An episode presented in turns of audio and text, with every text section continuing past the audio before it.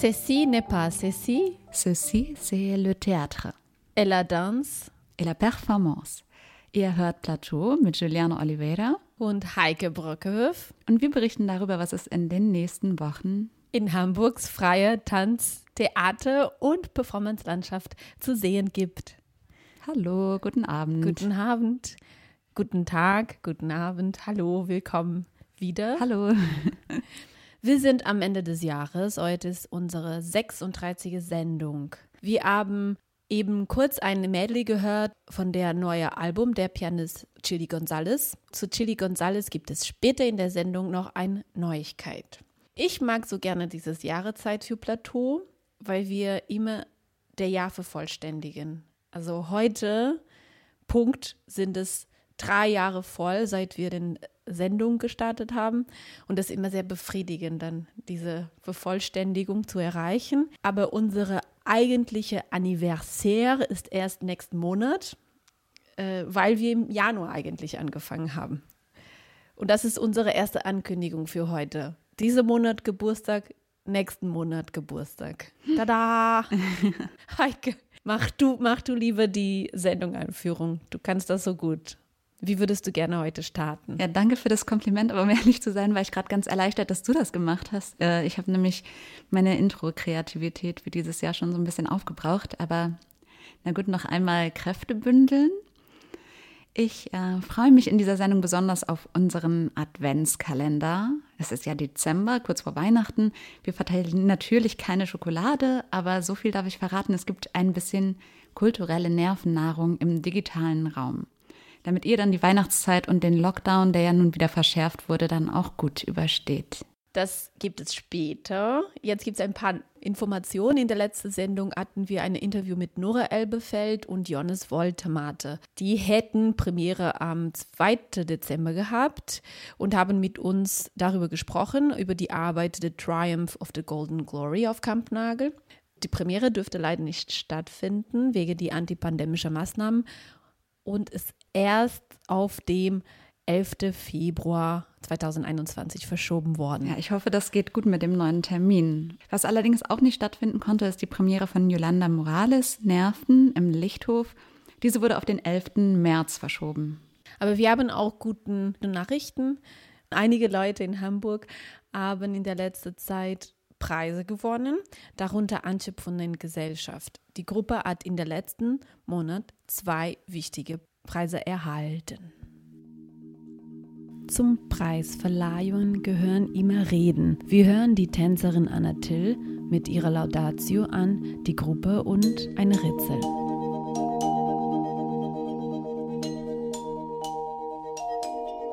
Neugier und Lust auf Begegnung treiben mich an. Umgeben von vielen bin ich nie alleine. Mit Intelligenz und Witz, mit Lust am Sonderbaren und Extremen entwickle ich neue Themen für die Bühne. Ich dichte mit Tanz, tanze mit Sprache, öffne den Blick auf ungewöhnliche Begegnungsformen. Ich bin wahnsinnig, vermessen und unnachgiebig.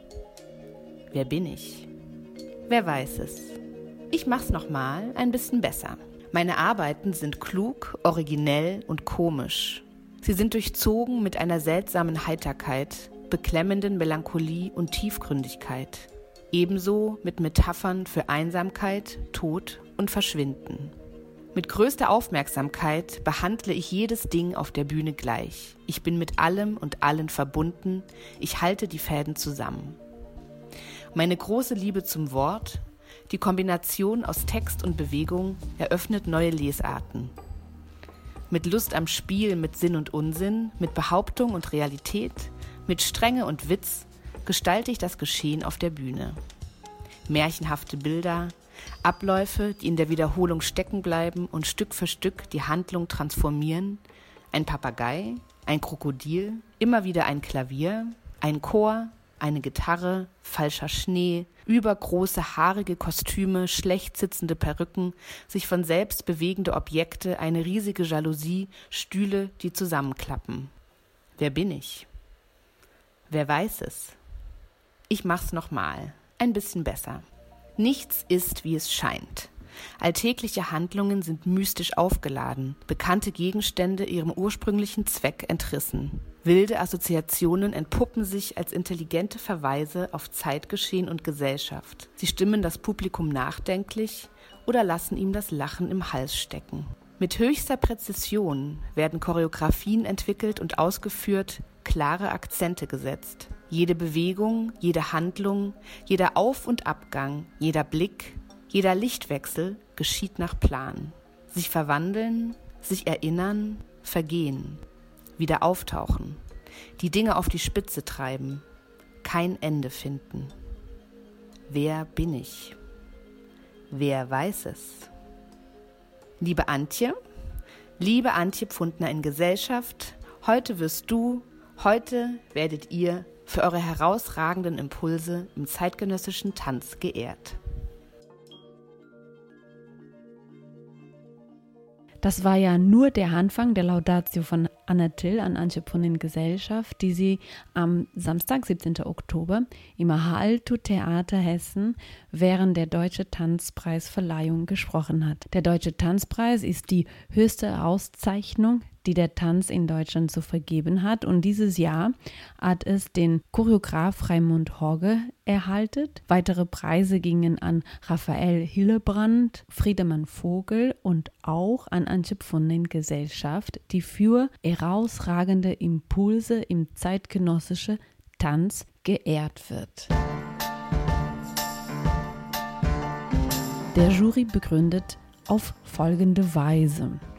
Antje Pfunde arbeitet seit vielen Jahren in Hamburg als zeitgenössische Choreografin mit einem sehr besonderen Profil, das auch die gesellschaftliche Dimension von Tanz reflektiert durch die Themen ihrer Stücke, ebenso wie durch ihre stets auf Gesellschaft angelegte und in Gesellschaft organisierte Arbeitsweise.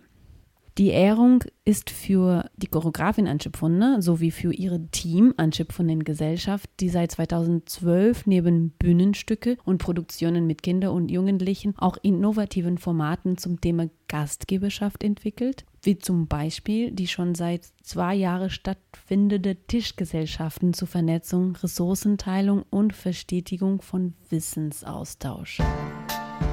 Der Jury sagt ja noch in ein letzter Absatz, durch ihren unermüdlichen Einsatz für die Verbesserung der Zusammenarbeit von Tanzschaffenden hat sie verbunden mit ihren in besten Sinnen Sparten und generationübergreifenden kreativen Impulsen schon vieles von den realisieren können, was sie als Ziel ihrer Arbeit mal eine nachhaltige Selbstermächtigung der Szene genannt hat. Für ihre künstlerisches Schaffen und ihr vielfältiges Engagement in der Tanzvermittlung sollen Antje Pfundner und ihre Gesellschaft dieses Jahr die Ehrung der Deutschen Tanzpreis für herausragenden künstlerische Entwicklung erhalten.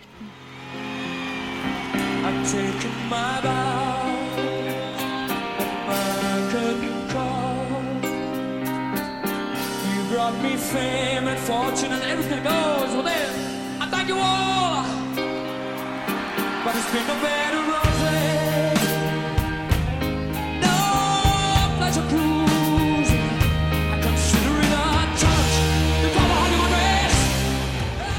Gleich am 21. November fand dann die nächste Preisverleihung statt, der Theaterpreis Faust. Diesmal würde ein konkreter Arbeit der Choreografin honoriert für das Stück Ich bin nicht du, die sie in Zusammenarbeit mit dem jungen Theater Bremen MOX realisiert hat, erhalt sie den Theaterpreis der Faust in der Kategorie Regie Kinder und Jungen Theater. Dieser Preis, der Theaterpreis Faust, ist ein Preis der Deutschen Bühnenverein in Kooperation mit den Bundesländern, der Kulturstiftung der Länder und der Deutschen Akademie der Darstellenden Künste und wird seit 2006 vergeben. Okay, cool. Okay, cool. Okay, cool. Okay, cool. Okay, cool. Okay, cool. Okay, cool. Herzlichen Glückwunsch, Antje Pfundner in Gesellschaft. Herzlich Glückwunsch. Aber auch das Lichthoftheater mit Matthias Schulze-Kraft und seinem Team und der Hamburger Kultursenator Carsten Broster, denen dürfen wir auch gratulieren. Mehr dazu am Ende dieser Sendung. Und jetzt, Heike, haben wir ein Interview mit, mit, mit dir, mir. bevor wir den ersten Beitrag hören, den du hast in der ersten Peer-to-Peer-Akademie, die gemeinsam von der Klausen-Simon-Stiftung und der Hamburger Dachverband ausgeschrieben würde und Anfang Dezember stattfand, teilgenommen. Was ist das? Wie sieht es aus? Die Peer-to-Peer-Akademie. Ja, also das ist ein Austauschprogramm für KünstlerInnen in der freien darstellende Künste in Hamburg, allerdings aller Sparten, also OpernsängerInnen, TheatermacherInnen, TänzerInnen, BühnenbildnerInnen und so weiter und so fort. Und ich war eine Woche lang mit einer Gruppe von eigentlich fünf. Am Ende waren wir dann nur zu viert äh, Menschen zusammen. Jeden Tag hat eine von uns für die anderen einen Workshop gegeben. Dabei ging es dann um künstlerische Methoden oder Interessen, also verschiedene Forschungsinteressen, aber auch Vermittlungsarbeit oder PR zum Beispiel war möglich. Für die Zeit bin ich dann bezahlt worden, also 620 Euro für die Woche, beziehungsweise für die Teilnahme und Dokumentation meines Workshop-Tags. Und wie habt ihr das mit dem Hygieneregel gemacht? Genau, also es war ja ein Arbeitstreffen, wir waren bezahlt und der DFDK hat uns vorher einen PCR-Test finanziert. Also wir waren alle negativ getestet, haben dann aber trotzdem mit Abstand und Maske gearbeitet. Das hat auf der Wiese stattgefunden. Für die, die das nicht kennen, das ist das neue Probenzentrum in Hamburg in Barmbek. Da gibt es auch einige relativ große Räume, in denen wir dann waren, wenn wir mit Bewegung gearbeitet haben zum Beispiel.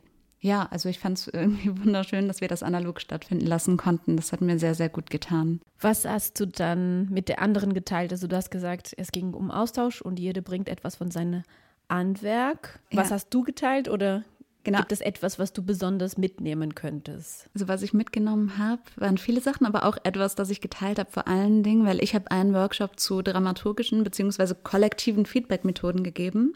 Und das hat mir ermöglicht, auch in der Vorbereitung allein schon einen Teil meiner eigenen Arbeitsweise erstmal zu reflektieren und so ein bisschen zusammenzutragen, wie, ja, welche Methoden gibt es da eigentlich, mit welchen arbeite ich, mit welchen vielleicht auch nicht und wie lassen die sich auch vermitteln. Also was brauche ich, um Feedback anzunehmen? Was brauche ich, um Feedback zu geben? Und dann habe ich eigentlich die ganze Gruppe beziehungsweise alle Mitstreiterinnen aus meiner Gruppe eingeladen, eine eigene künstlerische Arbeit mitzubringen, die im Prozess ist, also noch nicht fertig. Wir haben dann diese Methoden, die unterschiedlichen, gemeinsam ausprobiert. Auch aber auch eigentlich an allen Tagen immer wieder eingesetzt. Also zum Beispiel auch beim Modellbauworkshop der Bühnenbildnerin Anja Zielmann, die auch in meiner Gruppe war, haben wir dann auch nochmal einige von diesen Methoden ausprobiert. Jetzt so ein bisschen so eine kritische Frage. Das ist ja gut, dass ihr Künstlerin jetzt in dieser Akademie teilgenommen habt. Ihr habt Geld dafür bekommen. Das ist ganz toll. Ihr ja. scheint ja eine gute Zeit gehabt zu haben. Was, hat die, was haben die Zuschauerinnen davon? Ja, ich glaube, die Zuschauerinnen haben natürlich immer was davon, wenn wir unsere eigenen Methoden anreichern, wenn wir uns weiterbilden, wenn wir über unsere eigene Arbeit reflektieren, weil die dann hoffentlich ja auch besser wird. Aber ich habe das ja vorhin schon kurz genannt, es gibt auch eine Dokumentation, Ulrike Steffel wird die zusammenstellen und jede Teilnehmerin der Akademie steuert da irgendwas zu bei. Also ich habe zum Beispiel die ganzen Feedback-Methoden einmal gesammelt und Feedback ist ja jetzt zum Beispiel auch was, was in unterschiedlichen Arbeitsbereichen Anwendung findet. Also vielleicht vielleicht auch inspirierend für, ja, für Menschen aus ganz anderen Arbeitsfeldern. Und so entsteht dann eben so eine, so eine riesige Doku, die, glaube ich, sehr schön wird, weil die ganz, ganz klar auffächert, wie divers eigentlich die Arbeitsweisen und Themen auch in der freien Szene sind. Also es ist auch so eine Form von, von erweiterter Wissenstransfer, nicht nur untereinander, sondern auch mit einer breiteren Öffentlichkeit. Ich habe gehört zwischen Türchen, dass es eigentlich weitergehen soll mit dieser Peer-to-Peer-Akademie. Mhm. Wie geht es dann weiter oder geht es weiter? Ja, das soll auf jeden Fall weitergeführt werden. So ganz genau weiß ich nicht, wie. Ich glaube, geplant ist das im Programm, also in dem Rahmen vom Programm Tanz Nord Künstlerinnen-Netzwerk Hamburg-Schleswig-Holstein. Aber nochmal zur Akademie. Also ich glaube, der Austausch, da geht es dann in Zukunft auch darum, dass man sozusagen sich über die lokale Kunstszene von Hamburg hinaus mit anderen austauschen kann. Zum Beispiel vielleicht auch dann in Niedersachsen oder benachbarten Bundesländern. Aber darüber werde ich, glaube ich, mehr gleich erfahren, weil wir dann eine Feedback-Session mit dem DFDK zu dem Programm haben. Sehr schön. Vielen Dank für diesen Bericht, Heike. Danke für deine Fragen.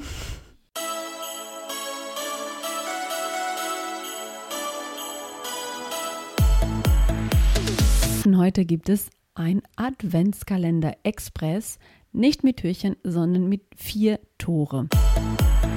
Gewöhnlich im Weihnachten, so zumindest bei mir, sitze ich irgendwann an oder nicht angekündigt auf dem Sofa und schaue mir zum tausendsten Mal und aber auch sehr gerne fantastische und wenig fantastischen Klassiker auf dem Fernsehen mit reduzierten oder vollständigen Familiencommunity, aber auch alleine auf dem Laptop im Zimmer und ins Geheimnis, als Pause in Einsamkeit. Was guckt Frau so im Weihnachten? Dieses Dezember ersetzen wir die Klassiker durch Kunstprojekten im digitalen Raum. Für diejenigen, die das Theater vermissen, diejenigen, die sowieso nicht oft ins Theater gehen, aber auch die, die digitalen Theater gegenüber etwas skeptisch stehen, haben wir Theater- und Tanzexperte in Hamburg gefragt, welche digitale Projekte von den letzten Monaten würden sie für die Weihnachtszeit empfehlen. Kerstin Evert, Falk Schreiber, Kaya Jagstadt und Lea Konrad haben uns jeweils eine Empfehlung per Sprachnachricht geschickt und ihr könnt die heute verteilt über die Sendung hören. Die Projekte sind länger verfügbar, kosten wenig oder nichts und sind schon für Menschen unterschiedlicher Alters geeignet. Spitzt die Ohren zu, falls ihr die Namen verpasst. Wir verlinken auf jeden Fall die Projekte mit der Veröffentlichung der Sendung auf Soundcloud. Und hier kommt schon der erste Tour. Plateau Adventskalender Express. Was guckt Frau so im Weihnachten? Ich habe ein schreckliches Gefühl. Das konnten wir auch vergessen. Kevin! Kevin, allein zu Hause. No. Nein, nein, nee, nee, no, nee, nee.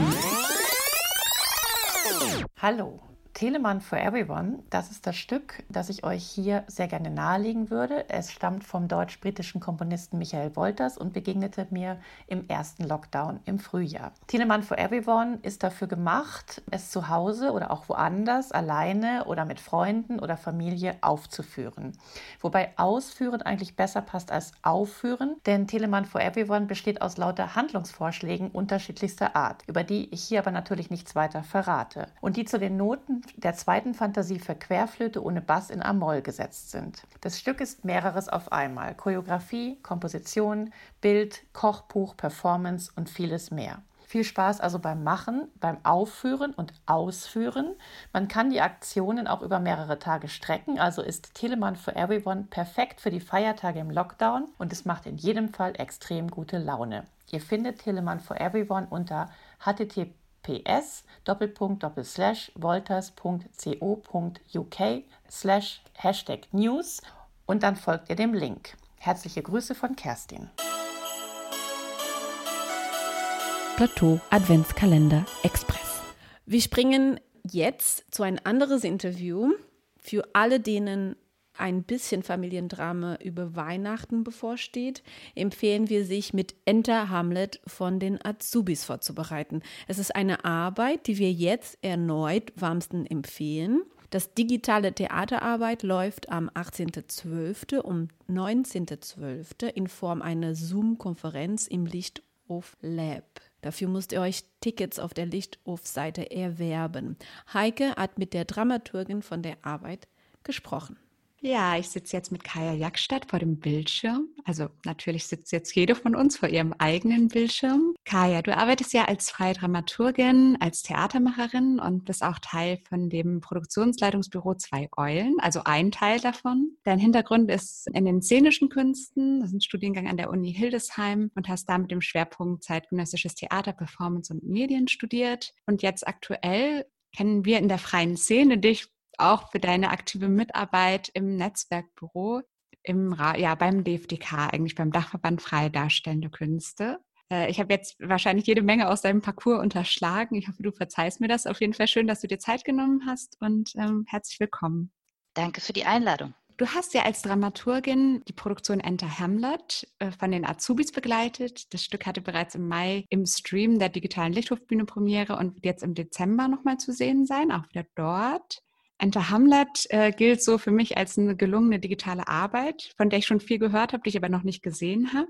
Mich hat da aber besonders interessiert, weil ich ja auch Dramaturgin bin. Was ändert das eigentlich, wenn man im Digitalen oder für das Digitale produziert äh, und dramaturgisch arbeitet? Und da würde ich gerne mit dir heute ein bisschen drüber sprechen. Zum Einstieg für die, die sich erstmal gar nichts darunter vorstellen können, was man als Dramaturgin so macht, dachte ich, wir können kurz ein bisschen brainstormen. Äh, Und das ist schwierig. Was macht eigentlich eine Dramaturgin? Ja, ich erzähle immer zuerst, die begleitet meistens, als Dramaturgin begleite ich meistens den gesamten künstlerischen Prozess von vorne bis hinten.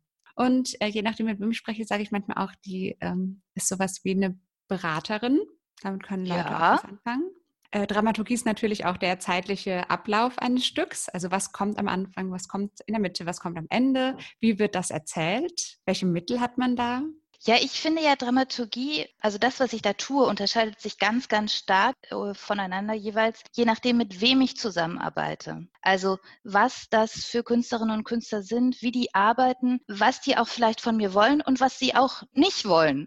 Also die Azubis zum Beispiel wollten jetzt nicht unbedingt, dass ich entscheide, was in welcher Reihenfolge erzählt wird, das können die beiden schon ganz gut selbst entscheiden. Sondern Aber was vielleicht schlägt die? das, genau, vielleicht schlägt das ganz gut den Bogen zu dem, was, un, zu, was der Unterschied ist sozusagen im Digitalen.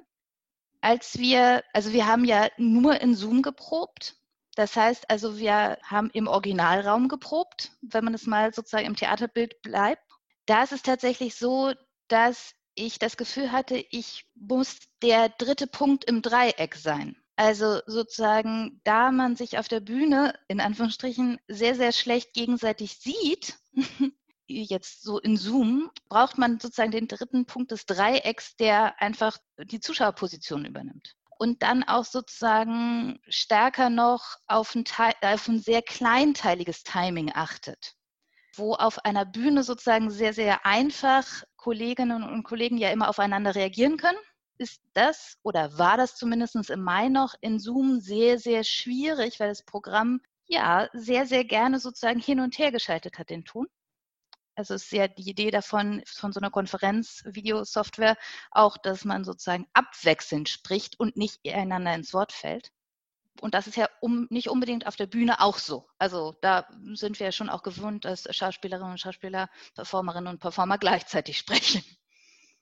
Es ist schon so eine erste Schwierigkeit, die ihr hattet oder eine Besonderheit jetzt in der Produktion im Digitalen. Nochmal einmal zum Hintergrund, war die Produktion eigentlich für die Bühne geplant und habt ihr die dann spontan ins Digitale verlegt? Ja, tatsächlich hat Enter Hamlet eine lange Geschichte hinter sich. Ähm, als wir das das erste Mal konzipiert haben, als Teil der Konzeptionsförderung, also sozusagen drei Jahre vor Premiere, oder sogar vier Jahre vor Premiere, haben wir ähm, gedacht, das wird eine Produktion auf einem Platz in einem Wohngebiet. Wir alle, also sozusagen, man kann von allen Seiten zuschauen. Es gibt ähm, mindestens drei große Videoscreens, auf die immer so kleine Handlungen übertragen werden. Das Ganze hätte so ein bisschen ausgesehen wie so eine Outdoor-Variante von Dogville vielleicht. Die zweite Konzeption haben wir dann gemacht, als wir haben so, okay, jetzt ist in einem Dreivierteljahr die Premiere, jetzt müssen wir uns mal irgendwie damit beschäftigen, wie soll denn das werden? Und dann kam sehr schnell die Idee auf, aha, wir gehen in eine Garage in einem Wohngebiet, am besten mit so Reihenhäusern, wo so die Garagen nebeneinander stehen und in dieser Garage finden dann diese ganzen Hamlet-Morde statt. Also alle diese ganzen Toten liegen da auf einem Berg. Eigentlich wird die ganze Geschichte von hinten erzählt von so zwei Totengräbern, die jetzt eben diese Leichen wegräumen sollen. Ich nehme mal ganz kurz an, da hat sich auch die, das dramaturgische Konzept von der ersten Konzeption über die zweite bis hin jetzt zum digitalen radikal gewandert, ja. verwandelt. Tatsächlich standen wir im Februar schon vor der Garage. Also wir hatten die Garage. Wir wussten, wir wollen jetzt anfangen, bald zu proben. Äh, wir wussten sozusagen, diese Garage wird es sein. Äh, eine Garage übrigens in Langenhorn und die Flugzeuge flogen immer so darüber. Und wir hatten schon so äh, Vorstellungen davon, dass man so immer so behauptet, dass Laertes in dem Flieger sitzt und so. Und dann wurde sehr schnell klar, also unsere erste Probenwoche war die vor dem Lockdown. Und da haben wir uns noch gegenseitig gesagt, ja, ja, das ist jetzt also pff, wirklich, machen die jetzt die Kitas zu? Ich glaub's nicht. Dann wurde sehr schnell klar, doch, die machen jetzt die Kitas zu und die Theater übrigens auch. Äh, übrigens in der umgekehrten Reihenfolge. Und, und dann mussten wir einfach überlegen, lassen wir es ausfallen oder nicht. Die Azubis sind jetzt eigentlich nicht so die Typen, die dann die Hände in den Schoß legen und sagen, ach, naja, dann eben nicht. Sondern die haben das dann in die Hand genommen und gesagt, doch, wir machen das jetzt. Und wir wollen das in Zoom machen, wir machen das digital. Wir versuchen jetzt eine gute Übersetzung zu finden. Und zwar übersetzen wir nicht Theater ins Digitale, sondern wir übersetzen unsere Konzeption ins Digitale und übernehmen die Mittel, die sinnvoll dafür sind, also für diese Zoom-Konferenz. Welche sind das? Womit habt ihr da gearbeitet? Wenn man sich jetzt die Produktion anguckt, dann kann man sehen, dass es aus einer Mischung besteht, vielleicht zwischen Objekttheater, also sehr kleinteiliges Abfilmen von sehr kleinteiligen Objekten, auch äh, sozusagen Papiertheaterelemente da drin. Aber es gibt auch Schauspielelemente da drin, Performance-Elemente und auch äh, immer noch Interaktion. Und wer die Azubis ein bisschen kennt, weiß, dass das genau die Mittel sind, die sie auch sozusagen in der analogen Welt benutzen. Und dass sie eigentlich sozusagen diese Arbeitsweise eben in den digitalen Raum übersetzt haben für sich und ihre Mittel mitgenommen. Und persönlich, also als Dramaturgin, als Außenstehende, weil ich finde, das ist auch besonders für eine Dramaturgin, dass sie eben von außen dazukommt, darf ich das sagen, dass das für die Azubis ganz besonders gut geklappt hat, weil sie tatsächlich mit Mitteln unterwegs sind, die das gut vertragen, wenn man sie auf einem Computerbildschirm sieht. Im Digitalen ist ja vielleicht die Aufmerksamkeit oder die Konzentration eine andere, als wenn ich jetzt weiß, ich gehe ins Theater und schaue mir ein Stück an. Hast du da Unterschiede bemerkt oder habt ihr da besondere Strategien angewandt, um damit umzugehen? Ich glaube, das mit der Aufmerksamkeitsspanne unterscheidet sich vielleicht gar nicht so sehr, wäre meine steile These. Nur, dass wir im Theater, also im analogen Raum, stärker durch die soziale Konvention diszipliniert werden. Also ich weiß nicht, ob ich das hier so sagen darf, aber ich habe mir schon sehr, sehr viele Theaterdecken näher angeguckt, weil meine Aufmerksamkeit vielleicht gerade nicht zu 100 Prozent auf der Bühne war, sondern vielleicht auch eher mal äh, so im Grid. Ich weiß nicht, was du vielleicht machst, wenn deine Aufmerksamkeit nicht mehr ganz zu 100 Prozent auf der Bühne ist, was du dir dann anguckst. Aber ich glaube sozusagen, jeder, der regelmäßig ins Theater geht, hat da vielleicht auch seine eigene Variante mit umzugehen. Dementsprechend glaube ich sozusagen, das ist gar nicht so unterschiedlich. Äh, und das Zweite, was ich glaube, ist, dass die Azubis dadurch, dass sie auf dieser Kippe stehen zwischen Theater für Erwachsene und Theater für Kinder und Jugendliche, ähm, schon auch nochmal einen anderen Umgang mit dem Fesseln der Zuschauerinnen und Zuschauer haben. Nochmal zu, zu dem Thema Partizipation, weil ich mich gerade gefragt habe, ist das vielleicht auch so ein Mittel, mit dem man die Aufmerksamkeit fesselt, wenn ich jetzt vor dem Bildschirm sitze und hm, vielleicht bin ich gleich gefragt? Das weiß ich gar nicht. Ich glaube, die Partizipation haben wir vor allen Dingen eingebaut der Idee, Idee, dass es im Mai sehr, sehr viele Angebote gab von Stadt- und Staatstheatern, die ihre Sachen gestreamt haben. Also die sozusagen das, was sie abgefilmt hatten, ins Internet gestellt haben. Und wir deutlich gesagt haben, nee, das wollen wir nicht. Wir wollen, dass dieser Live-Moment der Theater meint, also dieses wir hier zusammen an einem Ort, und ob der Ort jetzt ein analoger Raum oder ein digitaler Raum ist, ist dann auch egal, also wir hier zusammen an einem Ort bilden eine Gemeinschaft und erleben etwas gemeinsam, dass das vorkommt. Und ich glaube, deshalb ist die Partizipation tatsächlich ähm, da sehr wichtig. Was ist denn ein partizipativer Moment in dem Stück? Wir laden unsere Zuschauerinnen und Zuschauer ein, äh, selbst ihre Meinung zu sagen äh, zu bestimmten Fragen. Und äh, dafür benutzen wir eben das, was Zoom so kann, Bild und Ton. Äh, Juliane hat noch eine kleine provokante Frage, würde ich mal sagen, beigesteuert. Die würde ich dir gerne stellen. Und zwar digitales Theater versus Netflix. Was kann das ja. digitale Theater, was jetzt die Filme und Serien da im Stream nicht können? Ich glaube, das, was ich vorhin gesagt habe, die Herstellung von Gemeinschaft, also das Ernstnehmen des gemeinsamen zeitgleich etwas erleben. Und ich glaube, dass das eine besondere Stärke ist, die Theatermacherinnen und Theatermacher schon lange pflegen und die deshalb auch übertragbar ist als Kompetenz. Weil wir uns ja sonst oft fragen, warum überlassen wir denn dieses ganze Digitale nicht denjenigen, die sich im Digitalen viel eher zu Hause fühlen, als wir als analoge Theatermacherinnen und Theatermacher. Und ich glaube, das ist die Kompetenz, die wir mitbringen. Ähm, und das ist der, der wesentliche Unterschied ähm, zu mir, wenn ich alleine eine ganze Staffel irgendeiner Serie durchgucke auf Netflix äh, letzte Nacht. Gleichzeitig frage ich mich auch, inwieweit die Perfektion dessen, was man sehen kann, dazugehört. Also inwieweit eine glatte Oberfläche, die mir Netflix immer bietet und die mir ja auch sonst in den meisten Film- und Fernsehproduktionen entgegenschlägt, der Hauptunterschied sind zu der, zu dem Zutrauen zur ja, Unperfektion oder zur porösen Oberfläche, den vielleicht äh, freie Theatermacherinnen und Theatermacher mitbringen. Also und jetzt gibt es bestimmt ganz, ganz viele Zuschriften, die mir schreiben, welche unperfekten und mit ähm, Fehlern spielenden tollen Fernseh- und Filmformate es gibt. Und dann freue ich mich auf alle Links.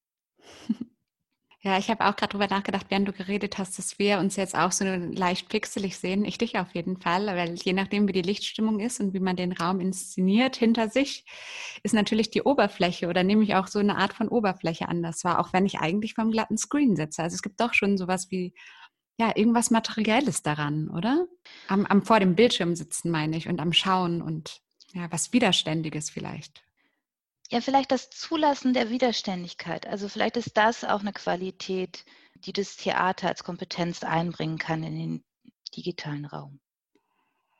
Ich habe noch mal eine Frage auch vielleicht als Dramaturgin. Ich weiß nicht, ob du so weit gehen würdest, das mitzudenken, aber das ist für mich eigentlich schon relevant, weil du über Gemeinschaft gesprochen hast und ich den Moment, in dem das Stück sozusagen vorbei ist, das ist ja der Moment, in dem ich dann wieder mir bewusst werde darüber, dass ich eigentlich allein in einem Raum sitze und dass die anderen jetzt nicht mehr da sind. Wie geht ihr mit diesem Moment um? Vielleicht auch in der Produktion der Azubis oder was findest du, da kennst du da an interessanten Ideen oder Vorschlägen zu? Ich finde den total aufregend, muss ich sagen.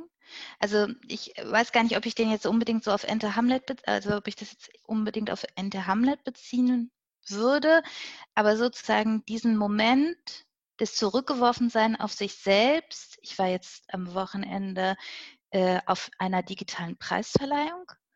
Ich war äh, letzte Woche ähm, in einem anderen ähm, Stück als Zuschauerin, auch im digitalen Raum, bei einem Kollektiv, das ich lange nicht mehr gesehen habe, dessen Arbeit ich aber lange schon begleitet habe. Und ich finde es ja, also es ist ja ein sehr enttäuschender Moment, ne? Also so, es enttäuscht einen, dass die jetzt nicht mehr da sind. Und es macht auch traurig und einsam. Und vielleicht ist das okay, das auszuhalten. Also vielleicht ist das okay, diese Lücke zu spüren und es zuzulassen, dass die da ist und dass die anders ist. Und gleichzeitig weiß ich auch, dass ich diesen Moment der Enttäuschung und der Trauer und des auf mich zurückgeworfen sein und im Theater noch viel stärker des, den, den Hass auf die anderen, die auch noch hier sind, dass ich den da auch habe. Also dieser Moment, wenn es ein Black gibt am Ende und die können einfach nicht zehn Sekunden warten, bis sie anfangen zu klatschen, die anderen Zuschauerinnen und Zuschauer. Oder einer hustet in den Black rein. Oder es gibt so viele Möglichkeiten, dass man so richtig enttäuscht wird, indem man sozusagen aus dieser, aus dieser Illusion Theater zurückgeholt wird. Den kenne ich als Lücke auch im analogen Raum. Und ich glaube, der ist, also sozusagen, das kann man analog zueinander betrachten. Und die Energie, die sich dann eigentlich entlädt, auch im Applaus, wo man sozusagen auch vielleicht die Lücke von der anderen Seite wieder umarmt. Fehlt ja zu Hause dann ein bisschen, oder? Macht man die dann alleine oder? Ich glaube sozusagen, der Moment oder diese Lücke ist für die Spielenden, also die Performerinnen und Performer, viel krasser auszuhalten als jetzt für mich als Dramaturgin. Wir haben es vorhin darüber gesprochen, was macht eigentlich eine Dramaturgin? Ich, ich sage meistens, ich bin sozusagen, ich bin die erste Zuschauerin und in dieser Professionalisierung der Zuschauerinnenperspektive spüre ich eben auch die Lücke als Zuschauerin und nicht als Spielende oder Performende. Äh, und ich glaube, da von der Seite ist es noch viel schwieriger auszuhalten oder man fühlt sich noch viel mehr alleine, weil man ja eigentlich am Ende des Tages nur in so ein dunkles Loch reingesprochen hat. Das ist äh, irgendwie ein verdammt schönes Schlusswort, aber auch ein bisschen zu traurig. Kaya, jetzt haben wir so viel, ähm, so viel über, über Formen geredet. Ähm, ich würde dich einmal noch gern was zum Inhalt fragen, auch wenn das vielleicht etwas unüblich ist, dass man das erst ganz zum Schluss fragt. Ich traue mich das jetzt einfach mal. Ihr habt ja mit Enter Hamlet einen großen Klassiker von Shakespeare euch genommen stelle ich mir das vor und äh, einmal so durch den Fleischwolf gedreht. Ich weiß nicht, ob das in irgendeiner Weise eurer Arbeitsweise entspricht, aber vielleicht kannst du ja mal ein bisschen beschreiben, was, was vielleicht von diesem diesem Hamlet, dem Klassiker, heute noch im Stück zu sehen ist und was vielleicht auch bedingt durch die Corona-Situation oder die Situation der, ja, der Heimisolation dann auch Neues an Themen da hinzugekommen ist. Also da würde ich tatsächlich total gerne die Einladung aussprechen, sich das tatsächlich anzuschauen, weil ich glaube, dass äh, viele, dass ich das nicht sagen kann für dich, äh, was du da sehen wirst, weil wir natürlich sozusagen versuchen, die Motive miteinander zu verweben Und der eine sieht mehr, dass wir den ganzen Hamlet von vorne bis hinten durch erzählen und wie cool das ist. Also so eine Rückmeldung hatten wir. Und der andere sagt, aber wo ist denn jetzt Hamlet geblieben? Also könntet ihr den mal vielleicht erzählen, wenn ihr den schon nehmt? Auch eine Rückmeldung, die wir hatten. Und ich glaube sozusagen, also man ist da auf sich zurückgeworfen mit. Aber ich kann vielleicht sozusagen die Frage insofern beantworten, als dass Enter Hamlet ja der dritte Teil einer, oh ja, naja, Triologie würde man jetzt vielleicht nicht sagen, aber also sozusagen äh, eigentlich der dritte Versuch ist, einen klassischen Stoff zu nehmen, ihn an einen anderen Ort zu verpflanzen, mit einem Thema zu kombinieren und die Azubi-Methode vielleicht drauf anzuwenden oder sozusagen die Azubis sich das zu eigen machen zu lassen. Ähm, also das erste war, äh, dass die Azubis mit Faust auf der Reeperbahn unterwegs waren. Das zweite waren griechische Tragödien auf dem Ohlsdorfer Friedhof mit Geister, Produktion Geister. Und das ist eben sozusagen der dritte Teil. Allein diese Verknappung macht schon Lust auf mehr. Ähm, Kaya, vielen Dank für das Interview. Ich glaube, wir sind ganz pünktlich. Du musst gleich los. Ähm, ja, und ich wünsche euch dann eine schöne Premiere für Hase und Igel in der Schwankhalle und ähm, alles Gute für weitere Streams und Erkundungen der digitalen Konferenztools. Danke dir für das Gespräch. Danke für die Einladung. Das war Kaya Jagstadt im Interview mit Heike zu Dramaturgie im Digitalen im Rahmen von Enter Hamlet von den Azubis. Und danke an dich, Juliana, für den Schnitt. Das digitale Familiendrama von den Azubis, die könnt ihr euch am 18.12. und 19.12. um 21 Uhr anschauen auf Zoom. Preise liegen zwischen 5 und 12 Euro. Plateau Adventskalender Express. Was guckt Frau so im Weihnachten?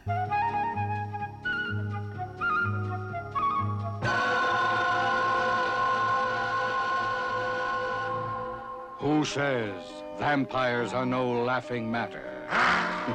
no. Nein, nein, nee, no. nee, nee. Hallo, hier ist Falk Schreiber. Ich schaue mir während der Weihnachtstage gerne Grusel Grusel von der neuen Kompanie im Internet an.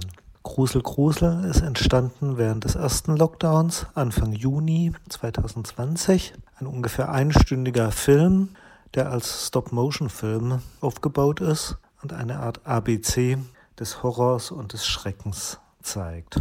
Es ist eine Kooperation der neuen Kompanie mit dem Fundus Theater und man findet den Film immer noch auf der Website vom Fundus Theater www.fundus-theater.de slash grusel-grusel. Viel Spaß, viel Angst. Plateau Adventskalender Express. Ende Dezember läuft auf der digitalen Bühne des Lichthof-Theaters das Stück Rübermachen, das Stück, das ist der Titel, von Mera Teunert, zu sehen im Stream am 29.12. und 30.12. Wie das klingt und worum es bei diesem Bürgerinnenprojekt zwischen Hamburg und Halle geht, das hört ihr jetzt. Wir brauchen Platz. Wir wohnen hier. Wir sind der Sockel. Wir brauchen Platz. Wir brauchen Platz. Wir wohnen hier. Wir wohnen hier.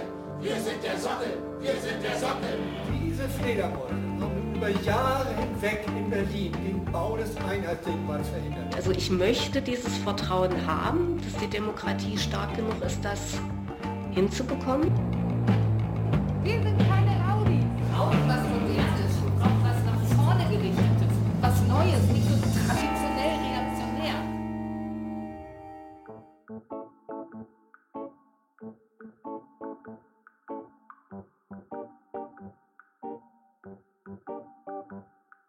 Rübermachen ist ein Bürgerinnenbühnenprojekt, das auf die Initiative von der Autorin Dagrun Hinze entstanden ist. In Kooperation eben zwischen Lichthoftheater und dem WUK-Theater Quartier in Halle. Die Idee war, mit einer Gruppe aus Hamburg und einer Gruppe aus Halle in einen Austausch zu gehen und auf Basis dieser Begegnungen dann zwei Stücke zu entwickeln. Also eins am Lichthof und eins am WUK. Der Austausch, der wurde, der wurde jetzt nicht von, von uns, von der Produktion geleitet, sondern von Hanna Christian und Noah Buhmann von Doc Europe. Und da ging es im Grunde darum, gemeinsam die Bilder zu erweitern, die wir jetzt von dieser ganzen Ost-West-Geschichte im Kopf haben. Also beide Gruppen waren, was äh, Alter, soziale Herkunft und, ähm, ja, und, und so Lebensrealitäten angeht, ähm, sehr divers. Aber man sieht halt auch darin, dass wir ein komplett weißes Ensemble haben, wie wir halt auch hier weiter Ausschlüsse produziert haben. Und da gibt es sicher mehrere Gründe für, aber eine, finde ich, interessante Frage ist, ähm, was impliziert der Begriff Bürgerinnenbühne eigentlich? Und wer fühlt sich da halt eben nicht angesprochen? Weil das, was ich an dem Konzept eigentlich so gut finde, ist, dass die Exklusivität von professionellem Theater da ja aufgebrochen wird. So und, und Theater machen, genauso wie Theater gucken, so ein Stück weit von Voraussetzungen befreit wird. In der Arbeit mit nicht professionellen DarstellerInnen ändern sich so ein paar Prämissen, unter denen man zusammenarbeitet. Also zum Beispiel sind wir von einer ganz anderen Zeitplanung und zeitlichen Verfügbarkeit ausgegangen. Oder es ist ja so, dass sich die TeilnehmerInnen als PerformerInnen noch gar nicht ähm, oder halt eben noch gar nicht gut kennen. Äh, was bedeutet, dass ich dieses sich selbst als PerformerIn kennenlernen sehr viel stärker äh, mitdenken muss als in anderen Produktionen. Ja, das ist aber würde ich sagen, gar nicht jetzt zusätzliche Arbeit, sondern äh, einfach Teil des künstlerischen Prozesses. Also eine Spielerin zum Beispiel tanzt in einer Szene und sie hat mir dann nach der Premiere ähm, offenbart, dass sie tanzen hasst, also dass sie nie tanzt und, und diese Szene eigentlich abgeben wollte, aber es sich dann halt doch anders überlegt hat, weil sie sich gesagt hat, so, das ist jetzt die Erfahrung, die du machen kannst, also mach sie. so, ja, also Respekt. Ja, also Respekt an, an alle unsere SpielerInnen, weil sie, glaube ich, echt einen Haufen Sachen gemacht haben, die sie noch nie in ihrem Leben gemacht haben. Und äh, das mit sehr viel Humor und äh, Bewusstsein für das, was wir da erzählen wollten. Genau, die Prämissen sind, sind andere, aber ich würde jetzt zum Beispiel nicht sagen, dass ich deshalb anders schaue. Also ich interessiere mich immer für die gleichen Dinge auf der Bühne, egal ob Profis oder nicht Profis da stehen.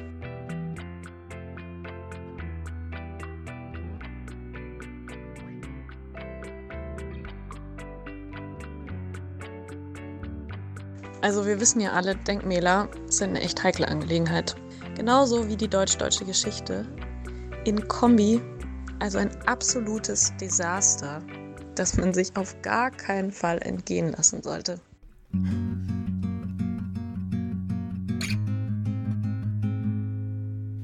Wir sind ein Volk, schon seit 30 Jahren wählen wir die Demokratie.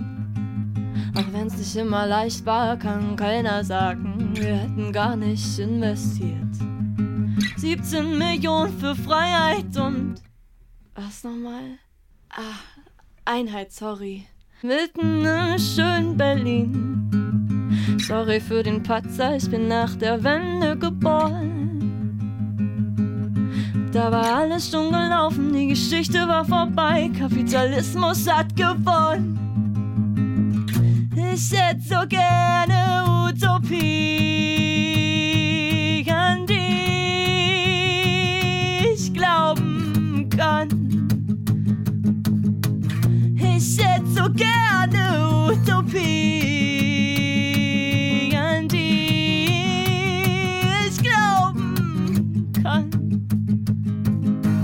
Wir sind ein Volk, schon seit 30 Jahren fällt uns nichts Besseres ein kann's nicht mehr hören. Volk, was soll das sein, verdammt eins? Volk, was soll das sein? Wir wollen auch so gerne gute Story erzählen von uns als offen, tolerant und duell. Hey, kleiner Gangster mit Copybildern vorne ins Fenster. Spielst den Demokrat, doch du träumst von einem Faschistenstaat. Ich hätte so gerne Utopie.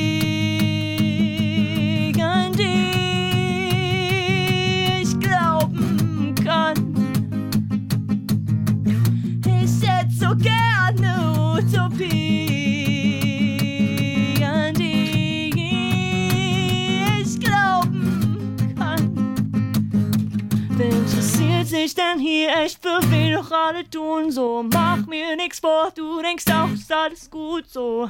Wie es ist und wie es war, ist uns egal. Wenn all die Kartoffeln von Einheit labern, wer ist da nicht eingeladen? Wer muss wieder draußen bleiben? Wer muss erst einen Antrag schreiben? Viel zu viel Wut in meinem Bauch, Europa, du stinkst und Deutschland tut's auch. Die Karten für Rübermachen von Mere Teunert im Lichthof gibt es für 5 Euro unter www.lichthof-theater.de. Plateau Adventskalender Express. Was guckt Frau so im Weihnachten? They're here.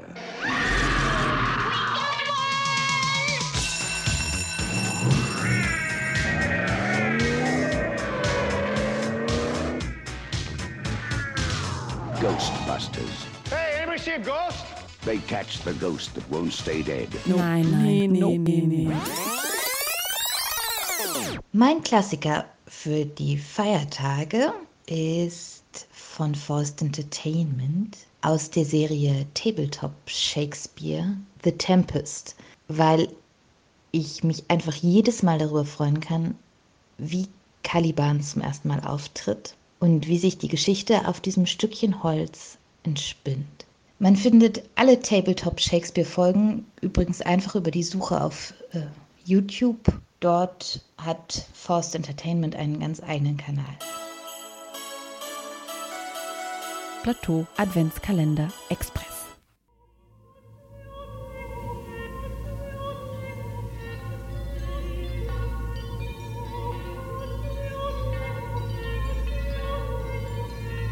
Im Hintergrund hören wir die Musik von Johannes Mitke für das Stück Revenants, die letzte Arbeit von der Hamburger Choreografin Osina Tossi. Die Arbeit hatte am Mittwoch, 9. Dezember, Online-Premiere in Form eines Livestreams.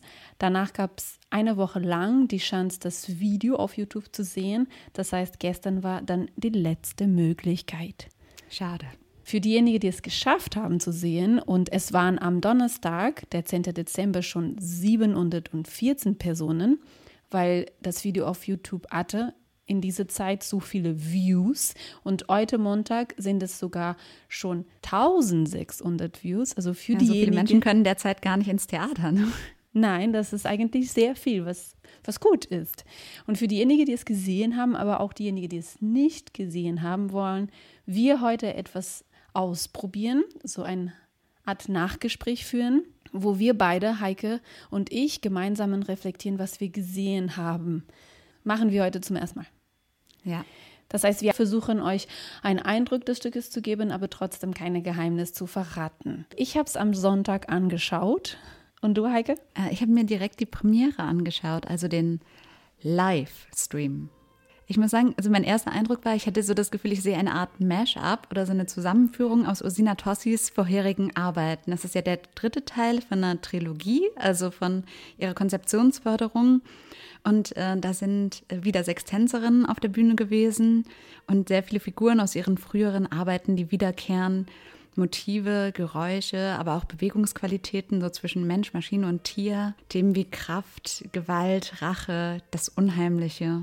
Mir fahren als erstes erst Fragen und Kommentaren ein, die eigentlich damit zu tun haben, dass es digitales Theater ist.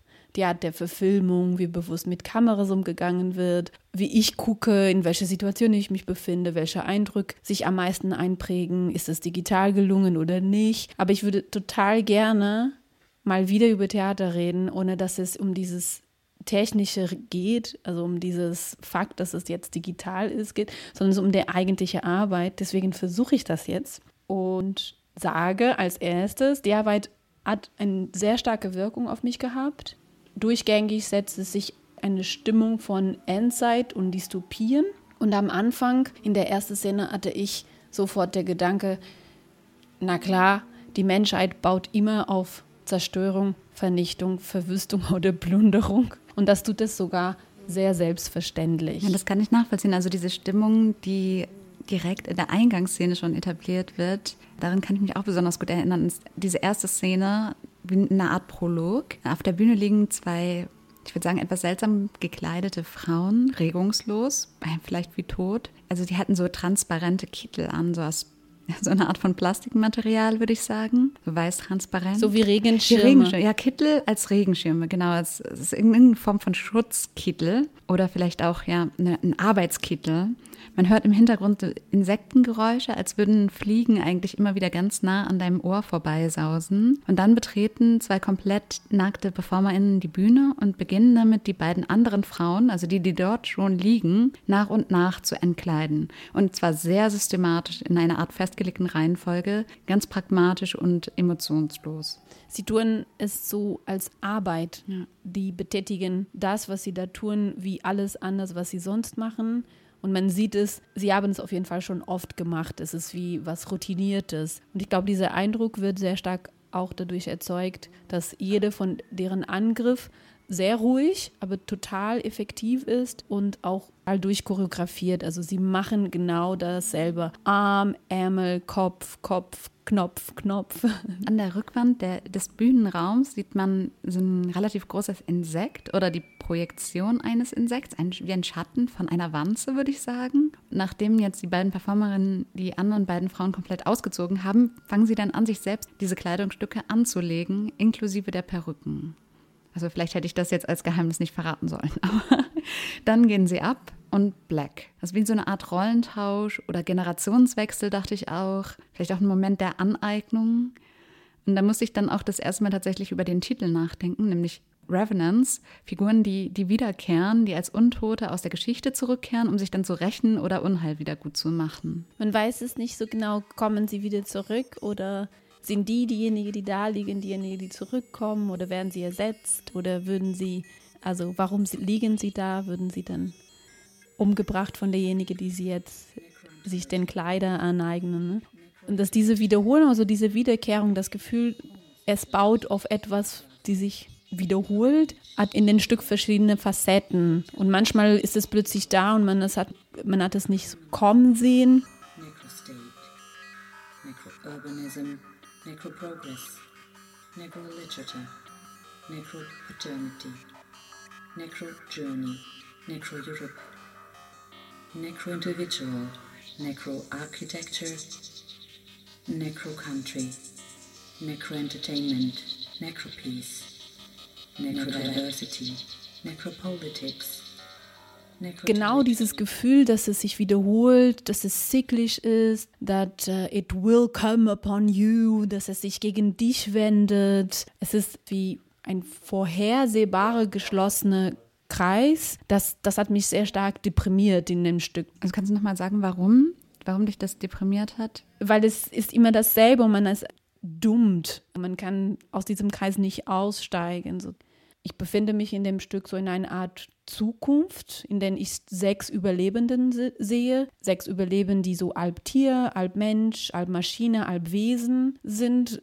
Sie haben sich anscheinend herausgeschält aus das, was vor ihnen war und sind so ein Rest von Menschheit nachdem wir uns alle zerfleischt haben, sozusagen, sind sie das Überbleibsel von sehr viel Gewalt und sind, sind somit auch sechs Kämpferinnen, sechs Frauen, sehr stark, sehr emanzipiert und sind auch somit auch der Überbleibsel der Menschheit. Da der Arbeit von Ursine angekündigt feministisch ist, bin ich gerade mit dieser femininen Zukunft der Menschheit als eine Art so No-Escape Highway ein bisschen verwirrt.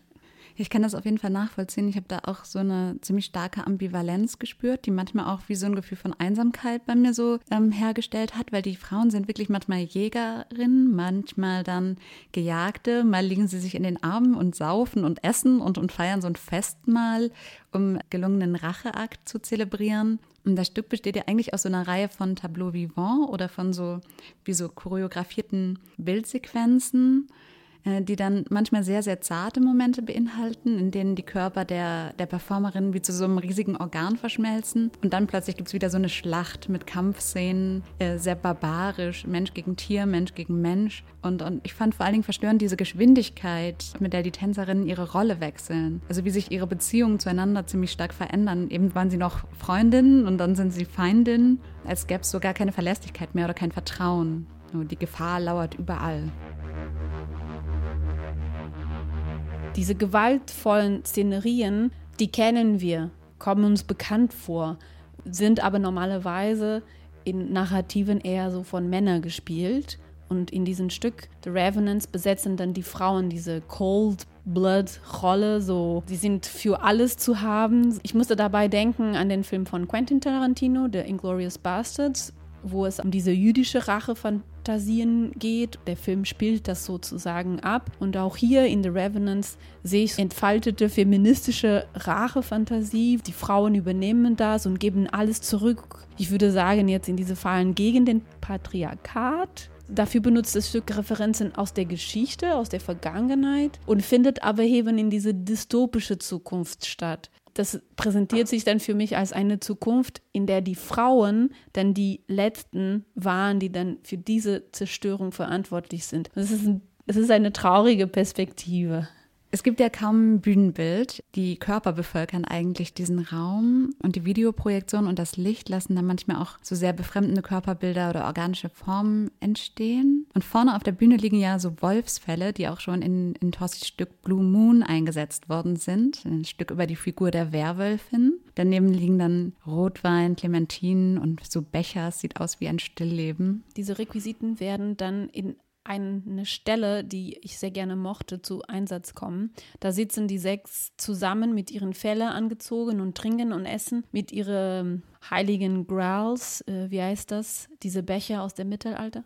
Ja, äh, der heilige Gral, ja. Genau, und hat jeder so eins. Ich mag diese Szene besonders wegen der Sound, weil diese Ideen von Völlerei und von wir essen alles und wir essen die Welt wird durch Augmented Reality Sounds sehr haptisch dargestellt. Man hört diese Sounds sehr, sehr gut und ständig. Wein in Glas kippt, schmatzen, kauen, trinken, brusten, husten, würgen. Wie, wie, wie stellst du dir den Ort vor, äh, wie stellst du dir den Ort vor oder die Landschaft, in der die Revenants so unterwegs sind? Weil bei dem Bild hatte ich so, ich habe die so in so einer Höhle von einem Feuer sitzen sehen. So ein Urbild. Ist ein bisschen archaisches, dieses Bild. Der Ort hat sich verändert.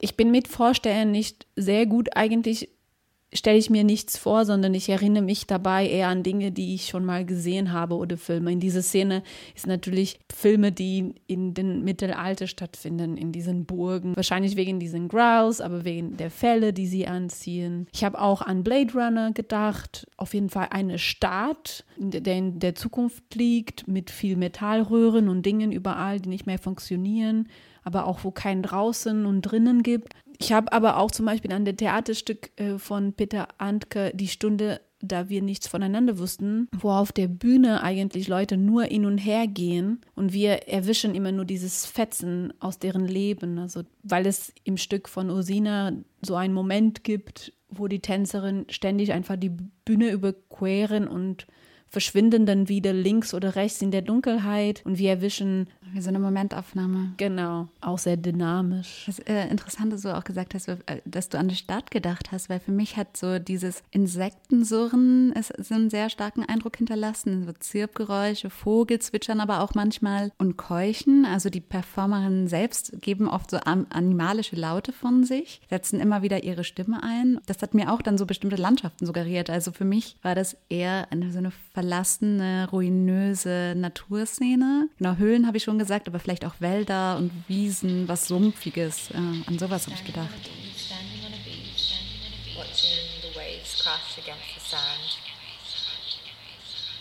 slowly getting dark around you. And as you turn a corner, you see a child sitting on a small blanket. They're alone and they're crying.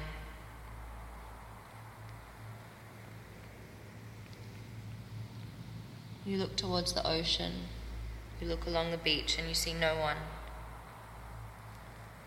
And as you turn towards the path,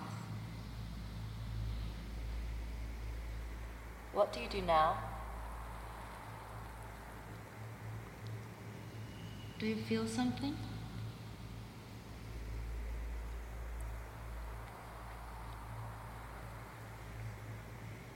Is it cold? How did you get here? I came with you. We came together. Ich glaube, die Arbeit spielt auf jeden Fall bewusst damit, dass wir diese dystopische Zukunft, Schlachtkriegbilder total kennen und wissen, was dazu gehört, wie diese andere Welt so sein können in diesem Stück hat Usina es mit Körper gefühlt. Und das ist, was sozusagen Tanz machen kann. Und da bin ich besonders froh, die Arbeit gesehen zu haben, weil ich sehr beeindruckt von der Körperlichkeit, die sie mit den Tänzern erarbeitet hat und entwickelt hat, hat mich sehr berührt. Auch wenn es irgendwie so diese Zukunftsperspektiven sind, dass diese, diese Hybrid-Mensch-Maschine so angesprochen wird, fühle ich mich mit dem Tänzerin sehr, sehr verbunden, weil sie sich nicht unbedingt wie Robots der Zukunft verhalten. Sie haben zwar etwas unanatomisch oder Unerwartetes, Unnatürliches, aber bleiben für mich körperlich sehr nachvollziehbar. Ich finde das sehr glaubwürdig die sind gar nicht so schwer und, und aber sehr instinktgetrieben. Äh, ja, oder? ja, auch. Sehr, sehr organisch. Also ich würde die Arbeit auf jeden Fall gerne live sehen. Also live so in real time, same space. Ich habe die live gesehen, aber ja, vielleicht müssen wir noch mal so Sprachen entwickeln für das Sprechen über die digitale Liveness und die analoge Liveness. Um das Stück dann wirklich äh, vor Ort auf Kampnagel zu sehen, müssen wir uns noch eine Weile gedulden, denn Revenants von Usina Tossi wird erst im Sommer Premiere auf Kampnagel haben. Analoge Premiere sozusagen. In the beginning, there were birds, only birds everywhere. No land, no bodies, just birds flying in huge circles. In the beginning, the planet was extremely cold and dark, ice all over the place. In the beginning, there were massive fires glowing in the dark.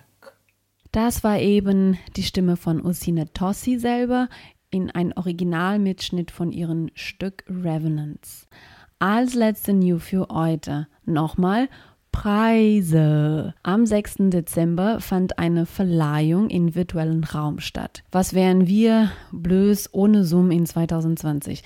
Das Aktion Bündnis Darstellende Künste hat diesen Jahr zum ersten Mal diesen Preis vergeben, der Preis Bühnenheldinnen. Ein neu erfundener Preis, den nicht Künstlerinnen, sondern Vertreter aus Politik, Verwaltung und Zivilgesellschaft sichtbar machen möchte und danken möchte, da sie in diese besondere herausfordernde Jahr besonders wichtig waren, indem sie die Arbeit der Künstlerinnen besonders gestützt haben. Hamburg ist auch vertreten mit drei Positionen und die sind Dorit und Alexander Otto von der Dorit und Alexander Otto Stiftung mit der Aktion Kultur hält zusammen.